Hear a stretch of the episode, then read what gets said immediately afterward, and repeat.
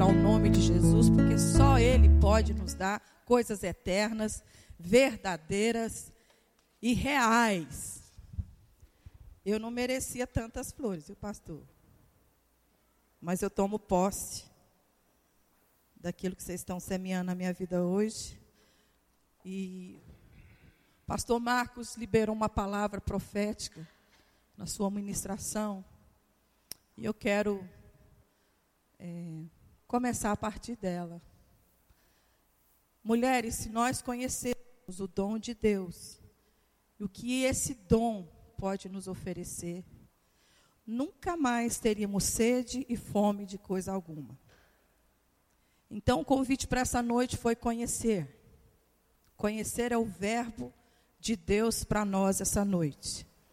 Isso serve para nós na figura feminina, e isso serve para a igreja na esposa de Cristo. Igreja, se nós conhecêssemos o dom de Deus que habita em Jesus e que já foi repartido através do seu sacrifício do Espírito Santo para todos nós, nunca mais teríamos sede e fome de coisa alguma. E é em cima disso que eu me apeguei. Eu sou mãe de cinco filhos, que vivem lá na minha casa, e não sei contar mais quantos que passaram por lá, e quantos que o Senhor tem me concedido poder gerar no espírito. Porque um dia eu recebi esse desafio de conhecer esse Jesus. E pela graça do Senhor eu não recusei o convite. E pela graça do Senhor ele tem me assistido há mais de 30 anos. E pela graça do Senhor nessa noite, eu quero que Ele me use muito, para que eu e você saiamos desse lugar nessa noite, totalmente convencidos, totalmente restaurados, totalmente animados a prosseguir obedecendo esse Deus maravilhoso, que diz no primeiro capítulo de Gênesis, no verso 28, depois de ter nos abençoado, é muito importante você reconhecer isso. Deus não dá nenhum desígnio a nós. Deus não dá nenhuma direção a nós e não nos dá nenhuma ordem, sem antes Ele promover as condições e a bênção dEle. Depois de ter nos feito a sua imagem e a sua semelhança, depois de ter nos abençoado, Ele disse: Agora, Lana, você vai e dê muitos frutos para a glória do Senhor. E os frutos que o Senhor gosta, a palavra de Deus diz que nisso eu sou glorificado, que vocês dê muitos frutos e frutos que e os frutos que Jesus gosta, e que o nosso Pai gosta, que o Espírito Santo gosta, e que eu gosto, e que você gosta, são filhos obedientes. As outras coisas são importantes, mas gente, filhos, e filhos para a glória de Deus, e filhos para a alegria da nossa casa, é o que nós gostamos. E nesta noite eu quero te lembrar, igreja, que o Senhor tem te chamado para você frutificar com muitos filhos espirituais. E o Marcos me pediu, o pastor Marcos me pediu para que eu pudesse repartir aquilo que eu sou como mãe. E eu falei, então não é justo, eu tenho que fazer isso com quem me fez. Né? Quem foi aquele, através de Cristo Jesus, que, que viabilizou a minha vida na maternidade. Esse homem que eu amo, maravilhoso, companheiro cheio de defeitos, que tem dia que tem dia que alguém pergunta assim, é, porque uma coisa é o pastor Paulo Júnior pregando. Outra coisa é o pastor Paulo Júnior no conselho, e outra coisa é o pastor Paulo Júnior lá em casa. Mas eu quero dar testemunho que em todos esses lugares ele é muito temente. Muito temente. E eu convidei ele para que ele pudesse repartir conosco também. Nós vamos fazer isso em dupla nesta noite, porque a mesma palavra que eu liberei hoje de manhã, falei, vamos lá, repartir com o pastor Marcos e o rebanho dele, porque é uma perspectiva daquilo que eu entendo que é a verdade absoluta de Deus. Porque a palavra de Deus diz que pela mesma mulher que entrou a maldição pelo mundo, é a mesma mulher que Deus agraciou, regenerou, perdoou e fez com que ela pudesse trazer a salvação também. Amém? Há um desígnio de Deus para nós. Há um desígnio do Senhor para a minha vida e para você, mulher e igreja, esposa do Senhor Jesus. que a gente multiplique e que a gente dê filhos, filhos para a glória do Senhor. Nesse verso 28 de Gênesis 1, diz para que nós possamos dominar a terra. Preste atenção. É a fórmula de Deus. Para que você e a igreja e eu e você, mulher, povo de Deus, possamos dominar a terra, nós precisamos de filhos de Deus nessa terra. E a mente do presente século. Paulo descreve isso muito bem em Romanos. Ele diz que a mente, a mente, séculos são marcados por mentes. E uma mente do presente século é dizer para nós que nós não podemos dar à luz a muitos filhos mais. Eu não estou fazendo apologia de barrigadas. Eu estou fazendo menção daquilo que é verdade. A palavra de Deus diz que se nós podemos, se nós devemos dar à luz a muitos filhos, então nós podemos. E o mundo está nos dizendo que nós não podemos. Hoje nós estamos rapidamente assistindo uma matéria na televisão e eu fiquei impactada e comecei a fazer uma conta. Fruto de uma pesquisa na Europa, eles estão reivindicando que para a maternidade, para o período de gestação ser completo, eles estão reivindicando mil dias livres para a mulher poder ter filhos. E agora vai entrar no Brasil essa reivindicação. Você sabia que a França está morta? Se não houver uma intervenção na França, e eles estão fazendo de tudo para que a França não acabe nesses próximos dez anos. Não tem crianças suficientes para guardar a França. Não estou falando nem de, da questão de, de viabilizar financeiramente a França. Mas no Brasil também isso vai chegar, se Deus quiser. Porque se concluiu que são necessários mil dias para gerar uma criança e ela ficar sem a mãe. Nove meses de gestação e até o segundo ano dela de amamentação, ela precisa dessa mãe. Isso é uma realidade nos nossos dias? Não. Quem foi? E lembra que o espírito que seduziu Eva foi uma voz? Satanás usou uma voz. E há uma voz no presente século dizendo para a mulher que ela precisa de muitas coisas que não necessariamente passe pela maternidade. E eu quero ler um texto nesta noite que eu espero que eu convença a igreja e eu convença a mulher de que ela ore ao Senhor e busque entendimento em cima dessa palavra. Não tem jeito de você experimentar plenitude se não for através da maturidade, maternidade. A mulher não tem jeito. Você vai ver isso na Bíblia. Quando eu encontrei com o Senhor, a primeira palavra que eu ouvi no dia da minha conversão foi: Invoca-me e eu responderei. Anunciar-te-ei coisas grandes que você não sabe. E a primeira, a primeira sensação que eu tive naquela noite de encontro com a palavra de Deus foi que eu era absolutamente ignorante, absolutamente ignorante a respeito do que Deus pensa para a minha vida naquela época. Continuo sendo em certos assuntos. Mas alguns Deus tem me dado a graça de compreender. E naquela noite eu fui convencida dessa ignorância. E eu tomei posse. Eu falei, então eu quero conhecer essa mente. Eu quero conhecer esse Deus. Eu quero saber tudo o que ele pensa para a minha vida. Naquela época eu estava vivendo um período de viuvez. Eu já tinha contraído o meu primeiro matrimônio. Fiquei viúva. Eu estava vivendo a tristeza da perda de um filho. Um acidente estúpido levou a vida dele. Meu filhinho de três anos foi atropelado na calçada. Eu estava vivendo muitas perdas. E essa inquietação no meu coração. Mas que isso? Como? A vida se resume a isso? Não. E Deus me chamou, Deus me convocou e Deus colocou no meu coração essa vontade que Jesus colocou no coração daquela samaritana que o pastor Marcos descreveu nessa noite. E eu então disse para Deus: dai-me de beber dessa água. Senhor, começa a me responder algumas coisas que eu preciso saber.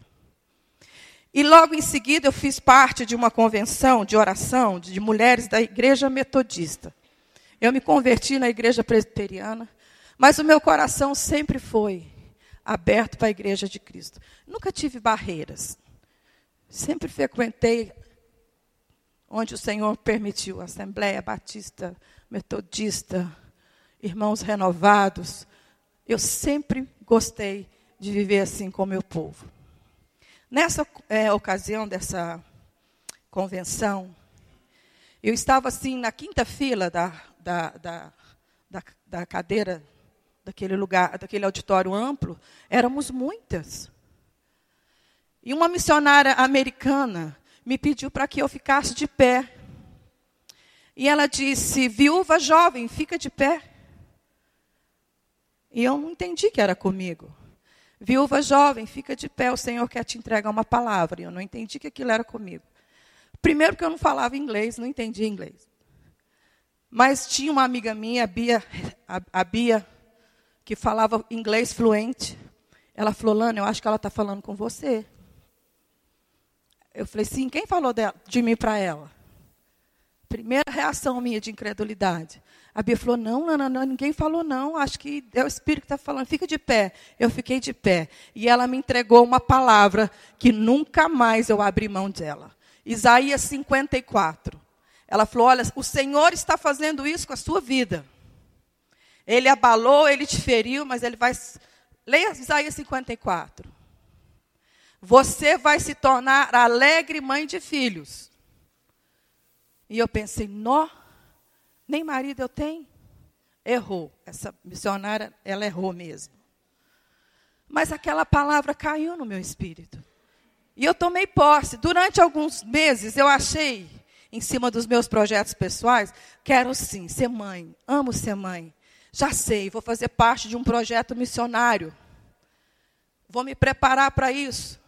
Me, pra, me, me pra, matriculei no Instituto IBEL, de patrocínio. Fui fazer algumas matérias de missiologia, para poder entender como é que funciona ser missionário. Eu falei, já sei, vou ser missionária no meio dos índios. Eu vou adotar aqueles meninos, eu vou dar aula para aqueles meninos, eu vou ser tudo de bom para aqueles meninos. Só que eu não perguntei para Deus que era isso. E fui me enchendo daquilo, fui me engravidando daquilo, até que um dia o Senhor usou a vida do meu sogro e disse: Não é esse projeto que Deus tem para a sua vida. O projeto que Deus tem para a sua vida é que você se matricule na, na classe dos jovens e vá ter aulas com os jovens, porque você é uma jovem. E quem dava aula na classe dos jovens? Esse jovem pão, como diz a minha sogra esse gatão. E Deus nos deu então o privilégio de. Na época você era bonzinho, você não, você estava de namorada ainda, né? Ele tinha uma noiva. Sabe por quê? Acho que o Espírito está me lembrando esse detalhe. Porque eu quero te dizer aquilo que Deus pensou para você. Mulher nenhuma e homem nenhum pode impedir. Viu? Eu sei que alguns meses esse menino ficou desimpedido, esse menino me cortejou e eu fiquei extremamente apaixonado por ele. E esse menino me tomou por esposa e a gente se formou uma família e nós temos cinco filhos. E eu esqueci dos, dos índiozinhos? Ainda não. Mas ele já me prometeu que um dia a gente vai ficar lá em algum projeto na Amazônia cuidando desses meninos. A gente vai chegar lá, viu, Marcão? Mas eu queria te convidar para que você abrisse a sua palavra. Nós vamos ler o Salmo.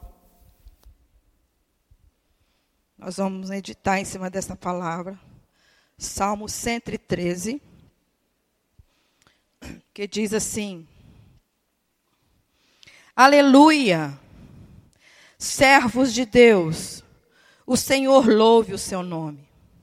Que o nome do Senhor seja louvado, agora e para sempre. Desde o nascer até o pôr do sol, que o nome do Senhor seja louvado. O Senhor governa todas as nações. A sua glória está acima dos céus. Não há ninguém como o Senhor nosso Deus, que tem o seu trono nas alturas, mas que se inclina para ver o que há no céu e na terra. Ele livra da humilhação os pobres e tira da miséria os necessitados. E ele faz com que eles sejam companheiros dos governantes, dos governantes do seu povo. Ele faz com que a mulher que não tem filhos seja alegre mães de filhos e a torna feliz dando-lhes filhos. Amém? Essa é a minha realidade espiritual, essa é a minha realidade da carne. A alegria da mulher está em muitas coisas. Mas a plenitude da mulher está em descobrir a alegria da maternidade. Quando o Senhor, a Roberta quis trazer para a gente a alusão do nosso corpo físico, que a palavra de Deus diz que as coisas naturais revelam aquelas que são espirituais. Enquanto Deus começou a me ensinar a palavra do Senhor, eu fazia algumas perguntas para Ele a respeito disso. E uma delas é o que, que eu ia fazer com o meu útero fértil? O que, que eu ia fazer com os meus seios capazes de amamentar? Sendo eu viúva e recebendo de Deus essa palavra que eu geraria. E em cada etapa da minha vida, o Senhor foi dando instrução, foi me dando revelação, foi me dando capacitação e tem sido assim até hoje. Hoje eu já estou vivenciando aquele processo de ensinar as minhas filhas a ser mães. A Bíblia diz em Tito que as mulheres mais velhas terá o privilégio para sempre de ensinar as mais novas. Então essa tarefa da mulher de ser mãe, educadora, nunca termina. A não ser que você faça as escolhas que muitas vezes eu vejo mulheres fazendo. Talvez porque cansam, talvez porque sofrem, talvez porque ficam preguiçosas. Quem me conhece costuma, se ficar uma semana comigo, andando comigo e trabalhando para Jesus comigo, vai ouvir pelo menos umas quatro vezes eu repreendendo sobre a minha vida o espírito de preguiça. Como eu vejo que o espírito de preguiça está roubando o privilégio de muitos prazeres nessa terra. O povo está ficando preguiçoso. O povo não quer ter trabalho relacional. O povo não quer mais. E eu não estou exagerando e eu não quero te culpar, eu me incluo nisso, tanto é que eu estou confessando. Eu oro sistematicamente repreendendo preguiça. Porque a mulher preguiçosa, ela não pode frutificar. Porque eu tenho entendido nesse ministério de maternidade que não pode faltar uma mesa posta, não pode faltar meditação na palavra de Deus, porque uma hora um dos seus filhos te liga e você tem que saber falar com eles aquilo que Deus quer que você fale. Porque se você fala na carne, você espanta os seus filhos da presença de Deus e muitas vezes da sua. Você não pode ter preguiça de meditar, você não pode ter preguiça de ceder, você não pode ter indisposição de achar porque tem mais anos de vida, ele não pode te ensinar quantas coisas a gente aprende com os filhos. Quantas vezes os meus filhos me salvam da minha ignorância. E a mente do presente século diz: ter filho dá muito trabalho e é muito caro. Mas sabe o que a Bíblia te diz em 1 Pedro?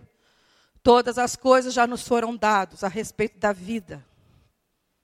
Tudo que eu precisar para ser mãe já me foi dado. Não será dado, já me foi dado.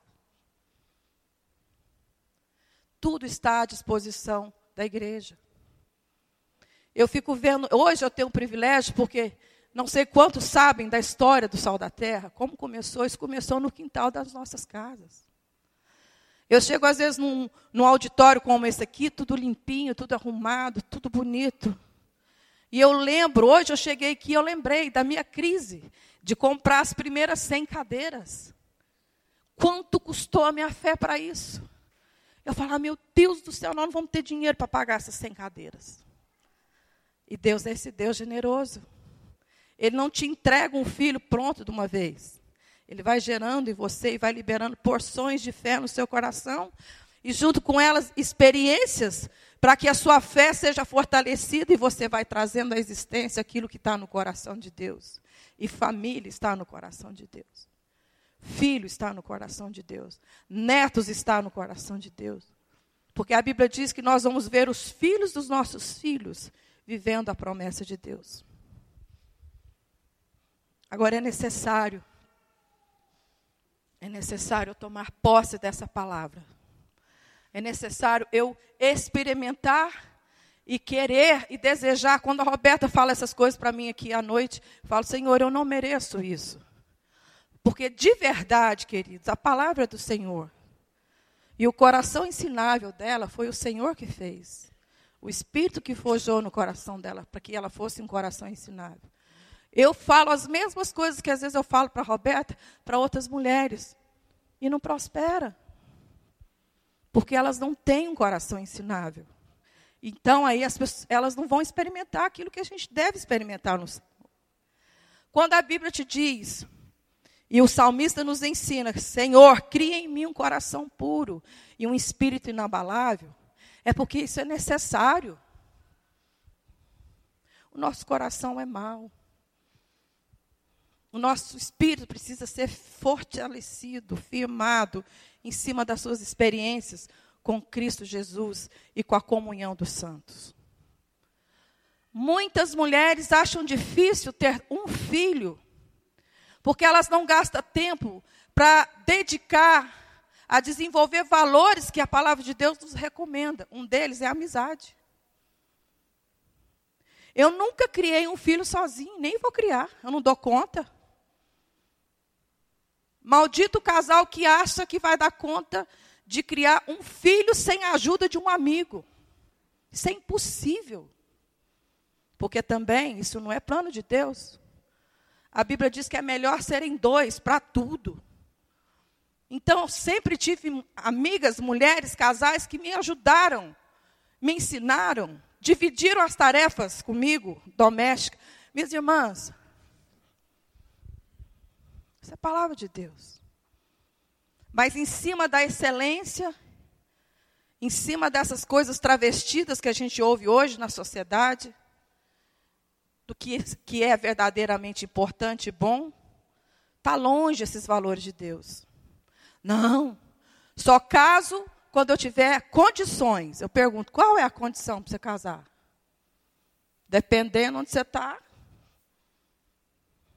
não, só vou ter um filho, porque para um filho eu tenho condição de pagar uma boa escola. Quem te falou? Quem te falou que é assim? E a Eva foi seduzida por essa voz de se disposicionar, igreja, meninas, vamos voltar para a posição original essa mente do presente século nos seduziu. Primeira coisa, vamos reconhecer isso. Maternidade é uma coisa que está muito fora do desejo das meninas hoje, das jovenzinhas recém-casadas. Eu, eu digo isso pelas minhas que estão lá em casa, pela minha nora, pela minha filha mais velha, que já me deu dois netos. Quando eu falo para ela, e o terceiro, ela fala: Que que é isso, mãe? Parece que estou falando um negócio absurdo. Ter três filhos. Eu falo, filha, feliz a casa que tem filhos. A Bíblia diz que há alegria. Não dá muito trabalho, eu não estou dando conta. Eu, eu tenho meu trabalho, eu preciso conquistar isso. Foi criada lá na minha casa. Nem estou falando muito longe da minha casa foi criado ouvindo a palavra de Deus, foi criado numa família com muitos filhos, com a casa cheia. Sabia e soube sempre que a provisão dos céus é que garantiu todas as condições para ela, social, cultural. Ela fala duas línguas, inglês e espanhol, tem uma profissão. E ela só veio fazer parte da minha família quando ela tinha nove anos, quando a gente tirou ela das ruas. Minha filha mais velha, por adoção todo esse histórico, a mente dela ainda está fragilizada. Ela ainda não tem fé para compreender que é um plano de Deus para que ela seja alegre mãe de filhos. Ela ainda é uma mãe medrosa. Ela é uma mãe ainda que acha que é o trabalho dela que vai dar condições para que os filhos dela possam experimentar o melhor dessa terra. E eu fico lá evangelizando, filha, filha, não é assim. Filha, olha o que a palavra de Deus diz.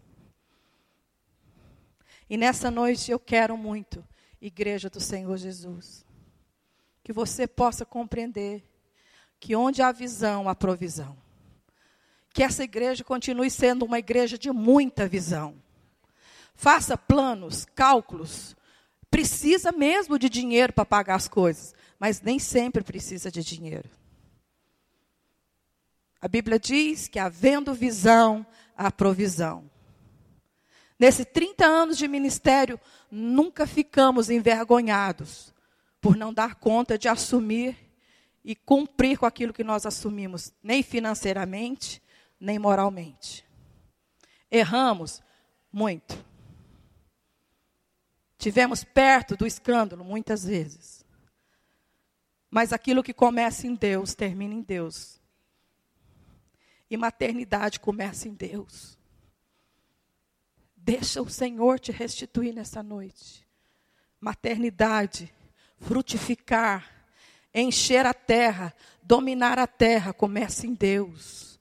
E Deus não vai desistir dessa palavra que Ele empenhou comigo e com você. Então enche o seu coração de fé e creia naquilo que a gente acabou de ler no Salmo 113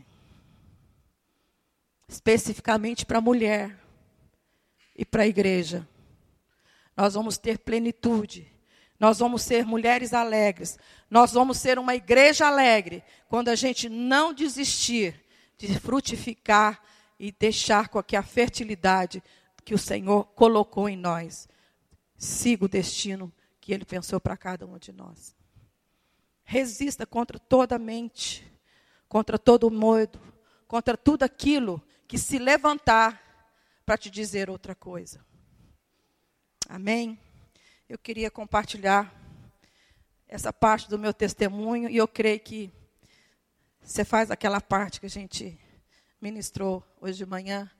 Eu, eu trouxe essa meditação hoje de manhã no seguinte aspecto: como Deus quer, quer restituir a figura feminina a imagem feminina.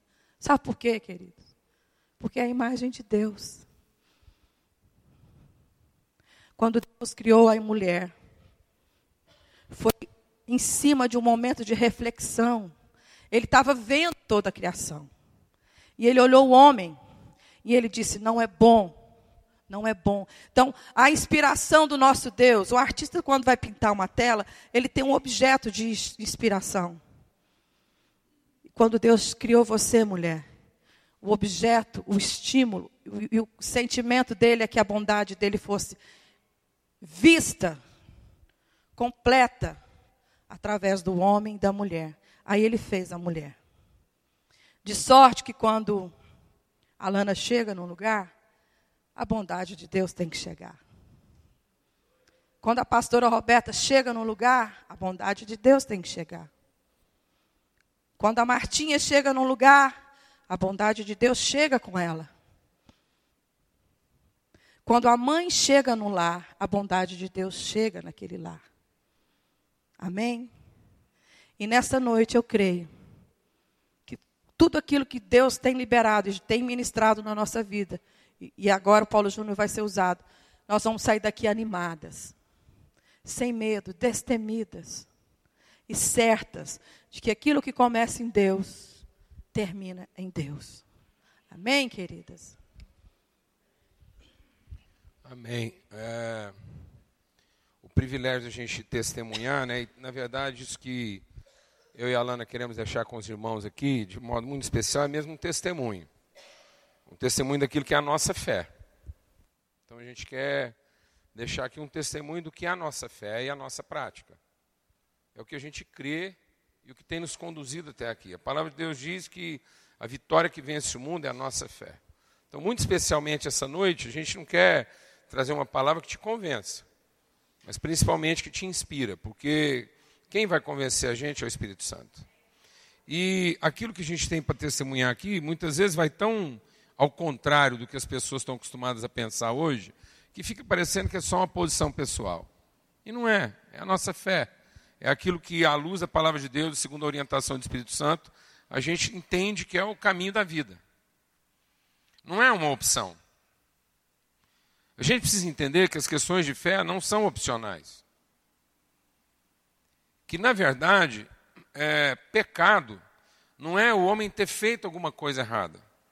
O homem, sem ter pecado, podia ter feito muita coisa errada. Fazer a coisa errada é uma questão de ordem. Você pode colocar o que é do lado direito no lado esquerdo. O pecado, o, erro, o erro revela nossa ignorância. E Deus não leva em conta os tempos da ignorância. Então pode ser que o homem sem pecado tenha feito muitas perguntas para Deus porque não queria errar. E mesmo Deus esclarecendo alguma coisa, pode ser que você não entenda da primeira vez e vai lá e faz errado. Isso não é pecado. Pecado não é uma questão de ordem, pecado é uma questão de natureza. É quando você se rebela contra aquilo que é o plano original de Deus para a nossa vida. Então a gente não quer simplesmente é, fazer alguma coisa, a gente quer estabelecer um novo padrão para a vida. Então o homem se rebelou ao padrão de Deus para a vida. Então o pecado não revela ignorância, o pecado revela soberba, orgulho. Por isso que quando a gente comete um erro, a gente não tem que pedir perdão. Quando a gente comete um erro, a gente tem que fazer de tudo para corrigir aquele erro. Que agora a gente sabe, vai lá e tenta corrigir aquilo. Mas pecado não tem jeito de corrigir. Você não corrige pecado. Pecado você tem que confessar e ele tem que ser perdoado. Ninguém consegue corrigir um pecado.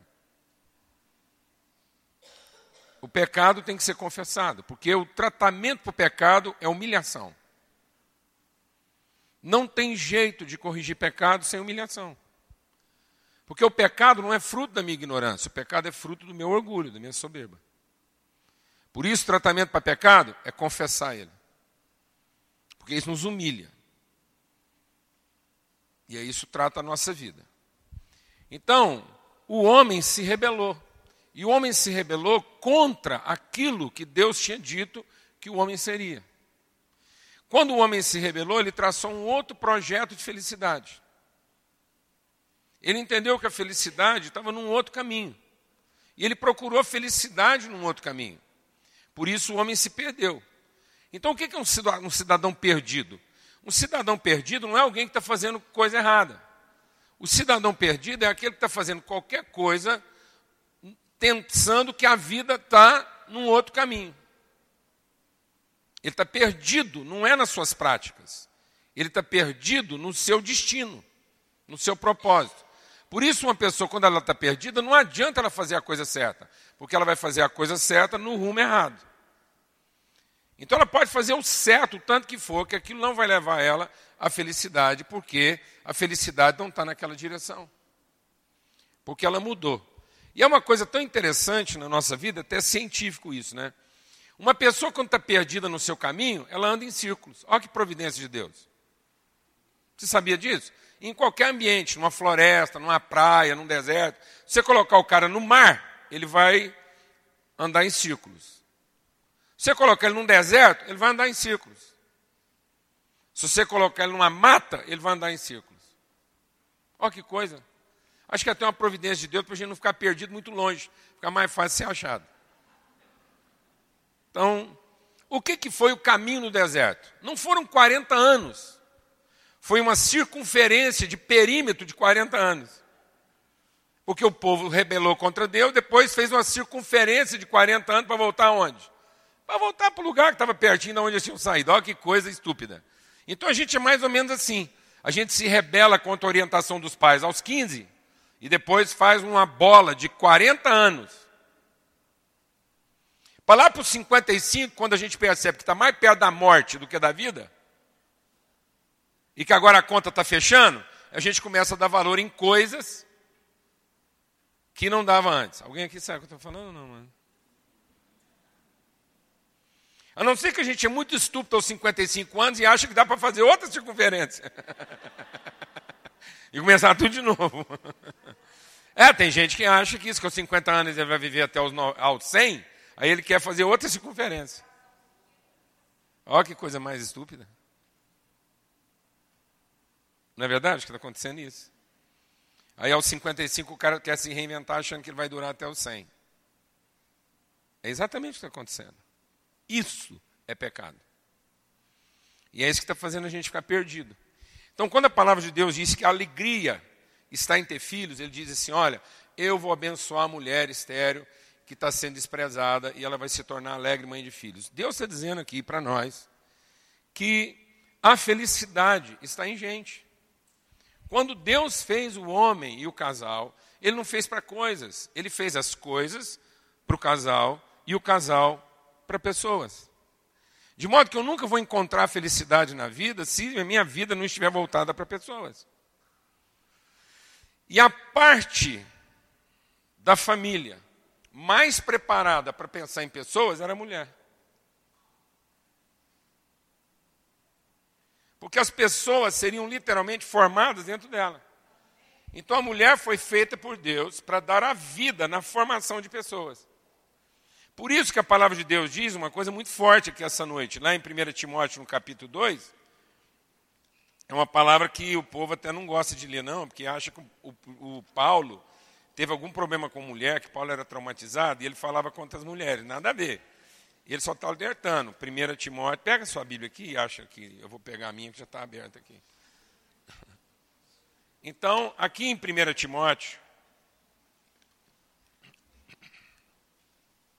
1 Timóteo capítulo 2 diz assim: Pois Adão foi criado primeiro, e depois a Eva. E não foi Adão que foi enganado. A mulher é que foi enganada e desobedeceu à lei de Deus. Mas a mulher será salva tendo filhos, se ela, com pureza, continuar na fé, no amor e na dedicação a Deus. Então, como é que o caminho do homem começou a se desviar? O caminho do homem começou a se desviar porque Deus fez uma relação que estivesse preparada para encher o mundo de gente. Todo o resto já estava pronto. Tudo estava pronto. Tudo que é necessário para a vida estava pronto e foi entregue para o homem. E aí Deus deu todas as condições para que o homem enchesse a terra de gente. Então o projeto final de Deus não eram coisas. O projeto final de Deus eram pessoas. E Deus disse que a gente só seria completo, a gente só alcançaria o objetivo da nossa vida se no final da nossa existência, toda a nossa vida foi dedicada a pessoas. Ninguém vai ser feliz dedicando a sua vida a coisas. Porque a felicidade não está na conquista de coisas. A felicidade está em terminar a vida cercado de pessoas. E esse é o projeto de Deus. Amém, amados? Você está trabalhando para quê? Para ter um caixão de mogno com alça dourada? É isso que você quer, lá no seu enterro. Então vamos entender. Você quer que lá no seu enterro, você trabalhou muito e todo o seu dinheiro, tá bom. Aí a sua família, você está morto mesmo, ninguém vai. Mas se a sua família te respeitar muito, quiser fazer seu último pedido, aí tá bom, eles vão comprar aquele caixão de mogno, madeira de lei, com alças douradas e tudo que é ter flor, e vai encher de coroa de flores lá. Depois eles vão te enterrar num jazigo de mármore, com a estátua de um anjo na porta e vão pôr uma placa lá. É isso. Que é isso que dinheiro pode comprar. É só isso que dinheiro pode comprar. Você quer que eles te enterra com a sua Ferrari junto, aí ninguém vai andar nela. Você finalmente comprou a Ferrari, agora você quer que ponha ela dentro da sepultura com você. Tá bom, sua família faz isso. Vai demorar mais para você apodrecer. Tá bom, se você tem medo do que vem depois da morte, era melhor ter embrulhado você num lençol e julgado numa cova rasa, só com teto você poderia ser mais rápido, tirava a dúvida logo.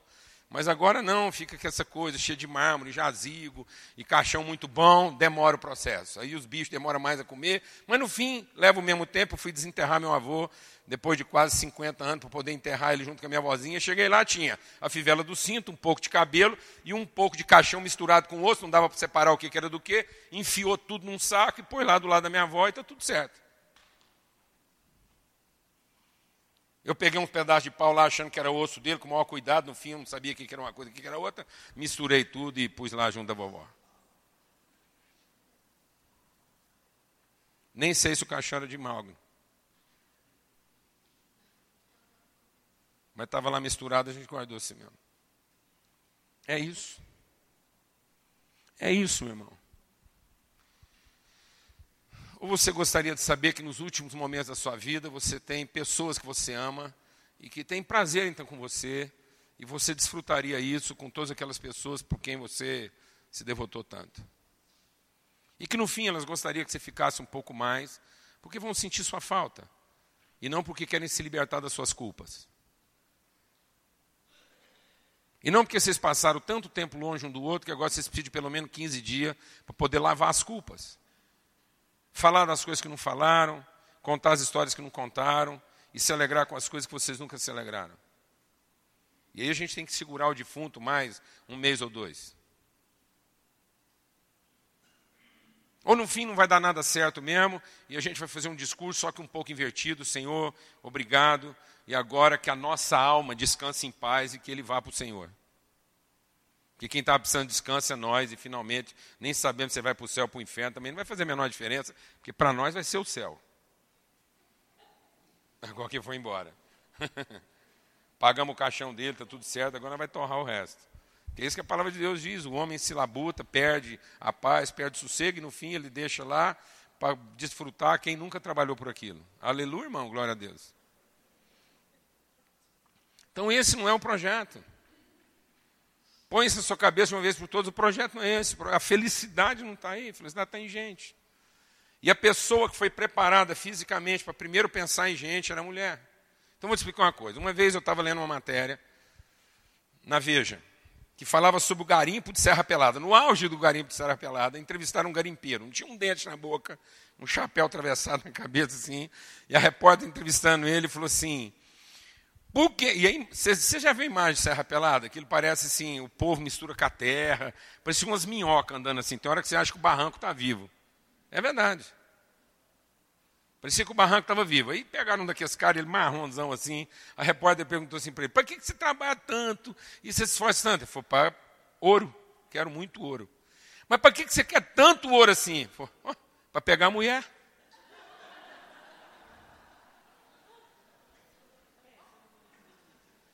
Simples assim. Explicar. Como é que funciona? É um testemunho. Explicar como é que funciona. Você faz parte de uma geração que já nasceu com a televisão. Eu não. Eu tive que me acostumar com televisão, porque eu não tinha televisão. Eu tinha rádio, de válvula, que trem. Entendeu? Aí via televisão, a gente ficava assim, maravilhado. Passava assim, o olho nem piscava. Então, a gente demorou a se acostumar com televisão. E aí vinha um ditado. Parece que esse menino nasceu antes da televisão, então a gente tem dificuldade de acostumar com o que vem depois. Porque a gente está acostumado com o que veio antes. Entendeu? Então é o seguinte, as coisas vieram antes do homem. Então o homem, o homem, o homem, estava acostumado com coisa. Com o que, que o homem não está acostumado? Mulher. A hora que Deus fez mulher, o homem não pensava em outra coisa, ele nem pensava nas coisas, ele pensava em quê? Mulher. Então o homem, se ele não tiver assim, se ele não tiver caído de cabeça, se ele não tiver tomado nenhum curto-circuito, se ele não tiver fumado uma maconha estragada, qualquer coisa desse tipo, o que, que ele pensa? Mulher. Por que, que o homem quer?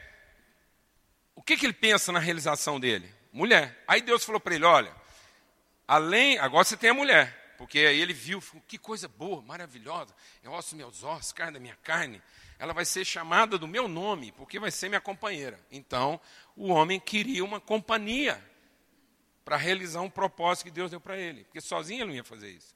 Então, agora ele tem uma companhia para realizar os sonhos, para ele poder sonhar, contar história. Quem gosta de contar história, falar de sonho, é homem.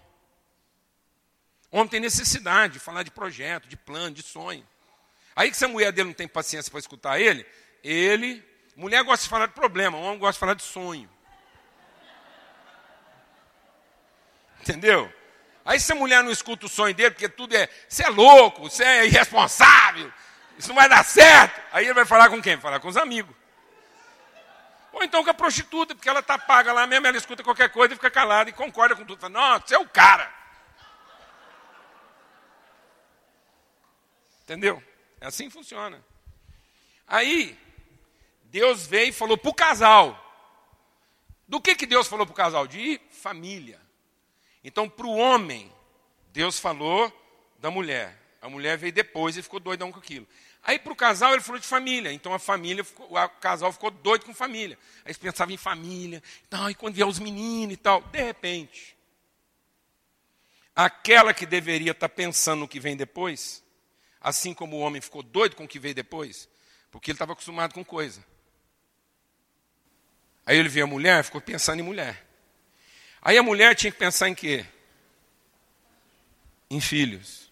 Mas de repente ela voltou os olhos dela para quem? Para as coisas.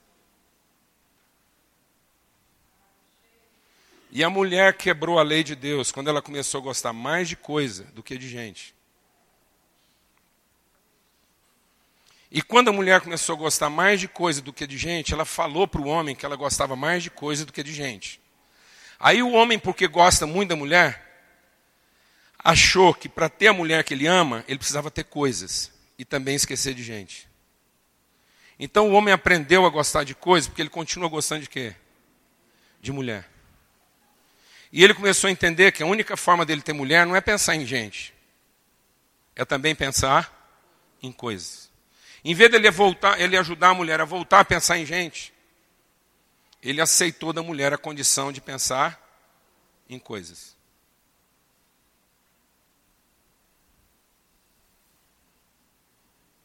Então a mulher salva o homem se ela voltar a pensar em quê? Em gente e não em coisas. Porque talvez assim o homem volte a pensar em gente e não em coisas. Porque é de mulher que o homem gosta. E ele vai aprender a gostar do que a mulher gosta.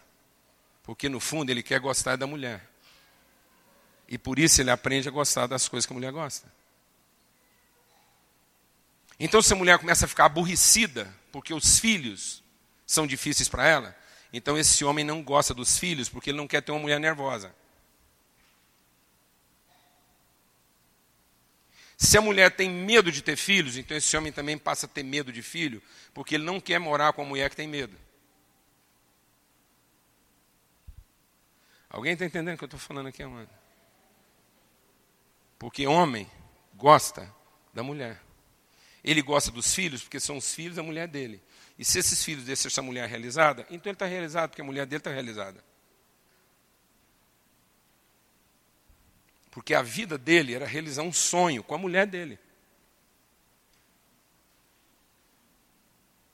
Ela seria companheira dos seus sonhos.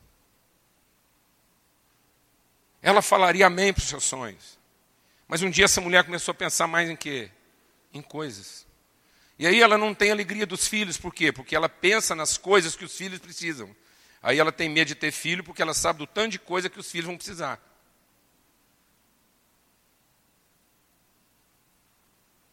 Alguém está entendendo o que eu estou falando aqui? Então o mundo ficou perdido. O dia que uma mulher começou a pensar mais em coisa do que em gente. E às vezes a sua vida está infeliz em casa porque você está preocupado com as coisas que vão faltar para os seus filhos. Aí seu marido chega e você não quer conversar com ele a respeito de gente, você quer conversar com ele a respeito de quê? De coisas.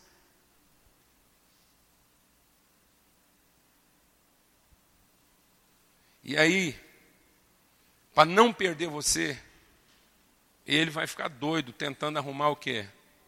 As coisas. Mas o que poderia salvar os dois é se ambos voltassem a pensar em quê? Em gente. Porque é a gente que vai fazer a gente feliz. O mundo foi salvo a partir ou através de uma mulher que resolveu voltar a pensar em gente e não em coisas. Deus disse que daria para ela um filho. E ela não se preocupou se o filho dela ia ter as coisas. E o marido dela recebeu um sonho de Deus. Que aquele filho seria uma bênção para todo mundo. E tudo que o marido dela era queria o mundo com a mulher dele. Todo homem quer o mundo com a mulher dele. E de repente ele descobriu que a mulher dele estava grávida de uma pessoa que podia salvar o mundo. É tudo que aquele homem queria. Que com a mulher dele eles salvassem o mundo. E ela estava disposta a participar desse sonho. Porque para ele foi um sonho.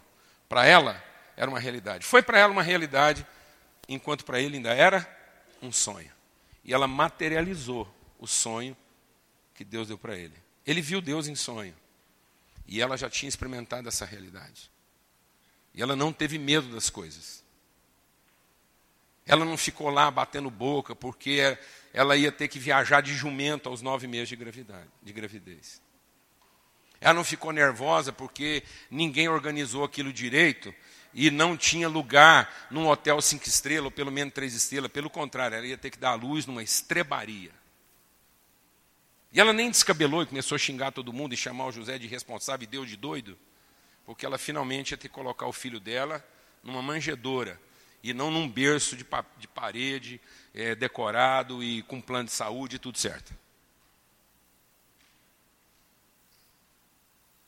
Tem alguma coisa muito doida acontecendo com a gente. E os nossos pensamentos precisam voltar para o lugar. Porque nós estamos nos rebelando contra a lei de Deus. Não é aí que está a felicidade. Deus não fez voto de pobreza. Quem inventou a miséria foi a gente, não foi Deus. Deus é exuberante. Manga não precisava ter cheiro. Maçã não precisava ter cor. As árvores não precisavam ter flores. Tudo podia ser básico.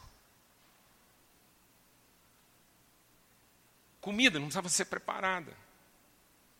Se a questão era só comer e resolver e funcionar, a gente podia ser igual aos carros, beber na bomba. Você nunca vai ver um macaco. Pode passar um milhão de anos. Você não vai ver um macaco pintando um quadro. Escrevendo uma poesia. Mas você vai continuar vendo macacos quebrando coco com pedra. E porque um dia o homem viu um macaco quebrando o coco com pedra, ele achou que o macaco era muito parecido conosco. Ele não é parecido conosco. Ele é apenas um animal que está com fome. E um animal, quando está com fome e precisa resolver sua fome, ele vai fazer qualquer negócio, vai experimentar qualquer coisa até conseguir o que ele quer. Mas isso não vai fazer dele uma pessoa que respeite as relações. Você nunca vai pensar, vai ver um macaco. Pode passar um milhão de anos, você não vai ver um macaco indo dormir à noite pensando em como é que ele pode ser o melhor pai para o filho dele. Você nunca vai ver um macaco com saudade de uma boa conversa.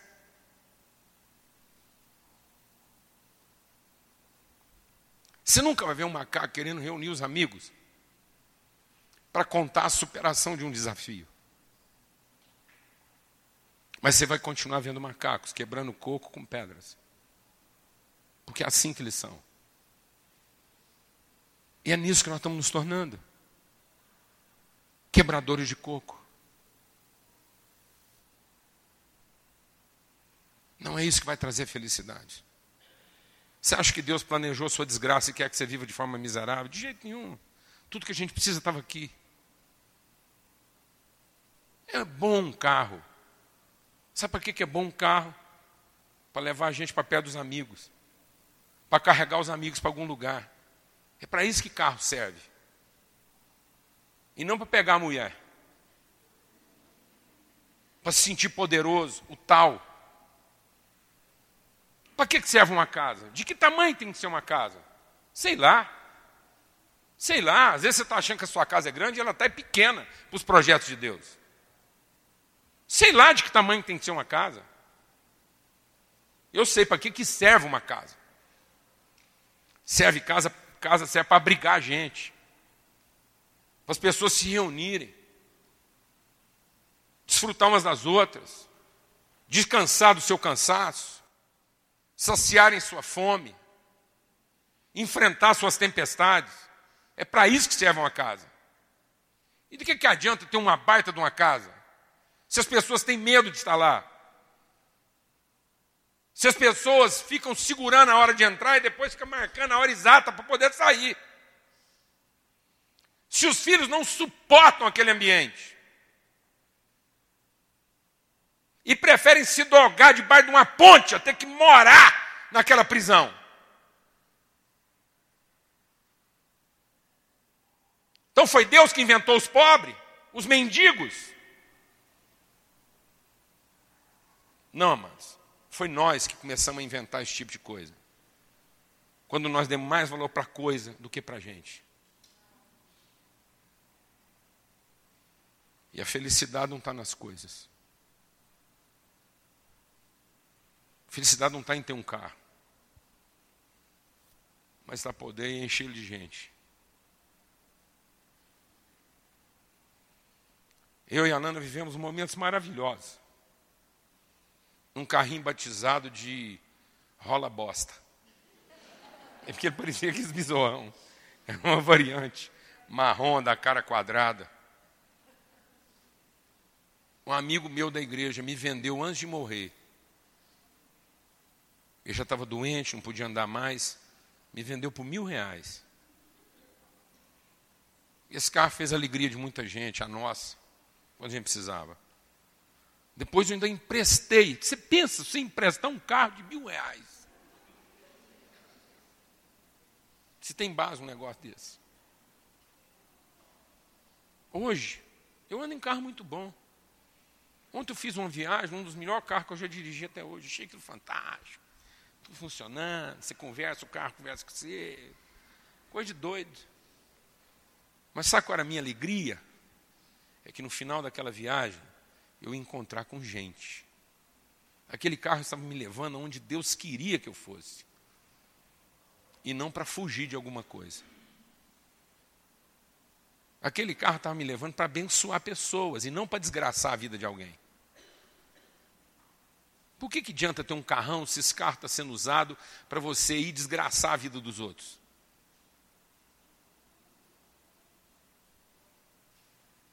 Amém, meus irmãos? Então, esse é o testemunho da nossa casa. Eu louvo a Deus, porque no fundo, eu gosto muito da minha família, mas eu amo a minha mulher. O homem fica esperando os filhos amadurecerem, ir embora de casa, formar família. Sabe para quê? Para a gente poder ter a nossa mulher de volta. A gente, homem gosta muito de filho ama filho. Depois a gente quer eles de vez em quando, não é, boy? Não é toda hora. Porque no fundo, quem a gente quer lá em casa todo dia é a mulher que Deus ensinou a gente a amar. E se essa mulher gosta de filhos, então a gente ama os nossos filhos e a gente cumpre o nosso propósito. Amém, amados? Então você, como mulher, como mãe, nessa noite, você pode ser instrumento de salvação nesse mundo. Porque uma mulher resolveu amar mais gente do que coisas. E Deus usou a vida dela para trazer o Salvador da humanidade. Uma mulher resolveu amar mais coisas do que pessoas. E a maldição entrou através da casa dela e amaldiçoou todos os homens. Amém? Vamos ter uma palavra de oração? A gente queria orar.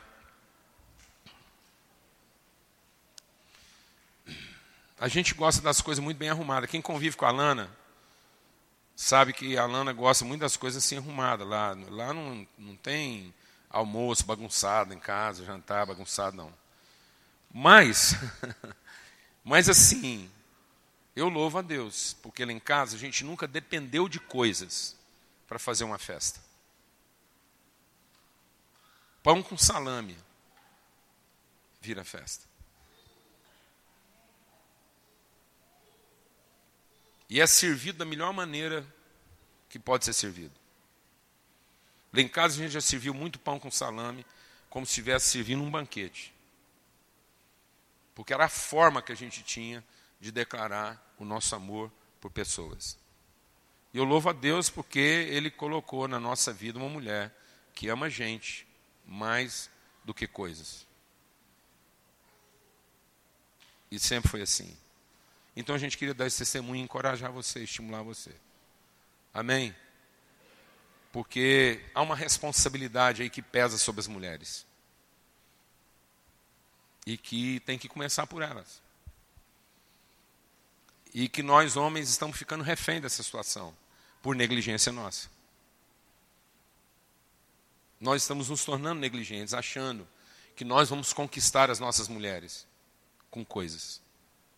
Não, amados, nós temos que voltar a inspirar nossas mulheres a amar mais gente do que coisas. Senhor, muito obrigado por essa noite. Obrigado pelo privilégio de a gente estar aqui. E que a gente possa sair dessa noite aqui, ó Deus, libertos desse apego por coisas.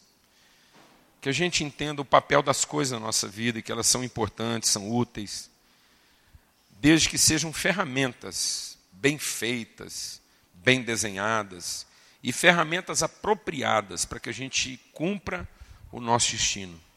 Mas o nosso destino continua sendo pessoas. Quando a gente chegou, esse mundo estava cheio de coisas. Quando o Senhor colocou nesse mundo, o que não faltava nesse mundo eram coisas. O que faltava nesse mundo eram pessoas. E a tua palavra diz que continuam faltando pessoas nesse mundo, porque esse mundo tá, continua cheio de coisas. Porque as coisas continuam sendo coisas e as pessoas se tornaram coisas. O mundo ainda está à espera de pessoas. Que o Senhor nos use para amar e gerar pessoas, e não para conquistar e cuidar de coisas. No nome de Cristo Jesus, ó Pai. Amém e amém. Graças a Deus. Vamos ficar de pé, nós podemos encerrar. O, o bispo aqui está falando que nós podemos encerrar. Amém? Alegria a gente estar aqui. Pega na mão de quem está do seu lado aí. Aleluia. Vamos terminar essa reunião aqui estilo bem família. E eu quero profetizar que seja sobre a sua vida o amor de Deus, o Pai, a graça do Filho, a comunhão do Espírito Santo, que o Senhor sobre ti resplandeça o seu rosto, que o Senhor te dê paz e que você seja guardado em todos os seus caminhos, que você seja guardado na sua entrada e na sua saída, nenhuma arma forjada contra a sua casa prevaleça e que a sua casa seja instrumento da revelação e materialização do reino de Deus na terra, em nome de Jesus. Vamos em paz, uma boa semana para todos. Amém.